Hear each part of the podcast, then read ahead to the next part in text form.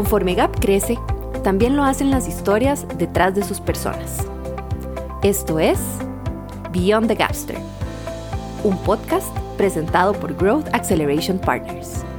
En cada episodio exploraremos historias reales de distintos profesionales. Escucharás a Gapsters hablar sobre sus triunfos diarios, desafíos y decisiones que marcan la diferencia. Empecemos. Escucho a mi perro a lo largo, posiblemente ladrando porque están paseando a otro perro. Según yo, él lo está saludando, aunque debo decir que usualmente funciona mejor que mi alarma. Abro los ojos, probablemente deben ser por ahí de las 7 a.m. Sí, sí, no voy a mentir, yo no soy el más madrugador, Así que me tomo un pequeño momento para volver al presente, me levanto, me alisto y me preparo para ir a la oficina. Es un día jueves, ese día recurrente en mi semana que representa para mí salir un poquito de la rutina del hogar. Y por supuesto, aprovechar para socializar y compartir con algunos de mis compañeros.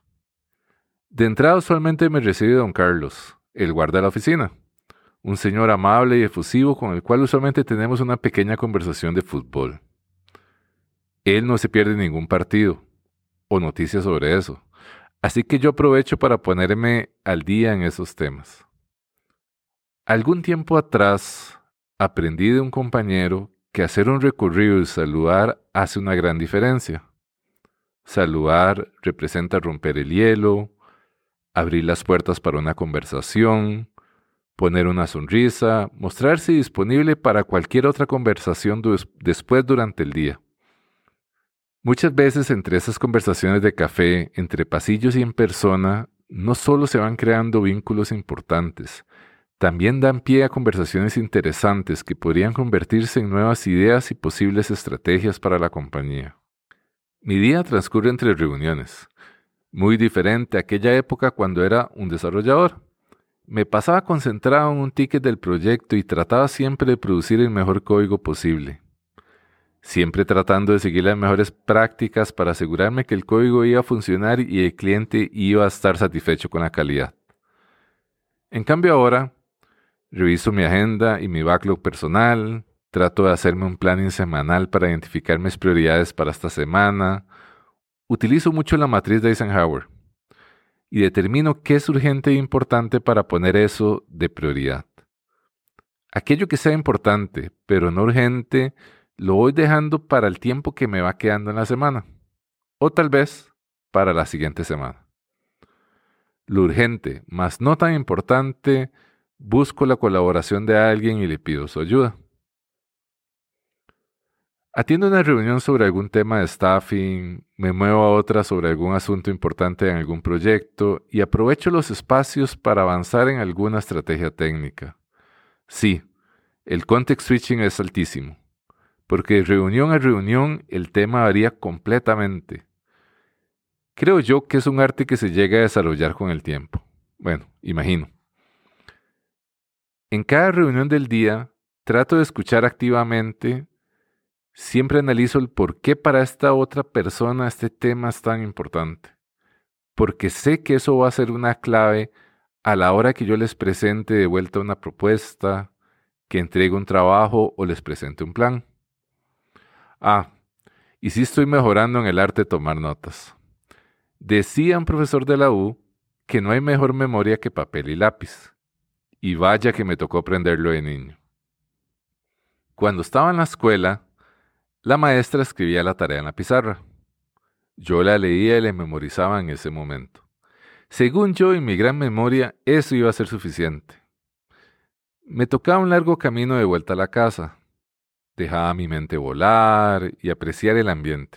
Por supuesto, la memoria RAM se llenaba con otros pensamientos. Así que cuando mi mamá me preguntaba si habían dejado alguna tarea, yo solo podía agachar la cabeza porque sabía que sí, pero ya no sabía cuál era. ¿Por qué? Porque no la apunté. Después de unas cuantas regañadas, por supuesto lo aprendí.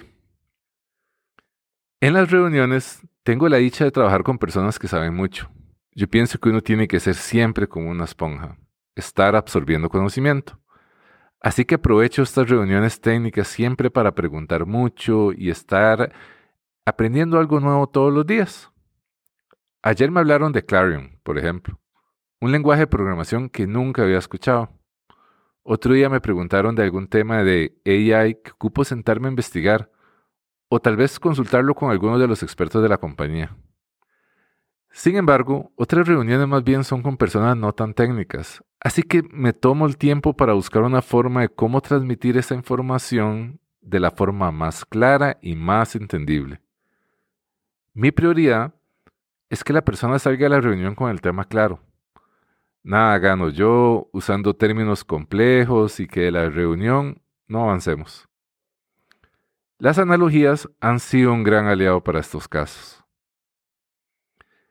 En la tarde tengo una reunión importante. Me toca presentar el plan para una estrategia que he estado trabajando. Reviso mis notas, me preparo con tiempo, vuelvo a revisar el impacto y el por qué esto va a hacer una gran diferencia. Analizo la audiencia, trato de pensar en qué es lo que le van a poner más atención y vuelvo a preparar mi reunión. Llego a la reunión. Acabamos. Después de 30 minutos, recibo algunas preguntas importantes, vuelvo a tomar algunos apuntes, algunos puntos de vista que no tomé en cuenta y alguna que otra idea que funcionaría muy bien. Salgo muy satisfecho. Antes de salir de la oficina, reviso cuáles son los pendientes que me quedaron para el día siguiente. Vuelvo a darle otra ojeada al calendario para estar seguro de lo que ocupo hacer mañana y empezar el día de la forma más clara. Termino mi día en la oficina, regreso a la casa. Me recibe Akira moviendo su rabo como un péndulo, sus ojos emocionados y efusivos. Sé que está muy feliz porque sabe que lo primero que vamos a hacer es ir a dar una vuelta a caminar. Es su momento favorito del día. Y sí, la verdad el mío también. Es mi rutina de desconexión. La noche es larga aún para mí. Pinta que hoy va a llover. Pero entre algún pasatiempo y la grata compañía de mi perrita, sé que se nos pasará rápido la noche. Esto fue Beyond the Gapster. Recuerda suscribirte y seguirnos en redes sociales para enterarte de nuevos episodios.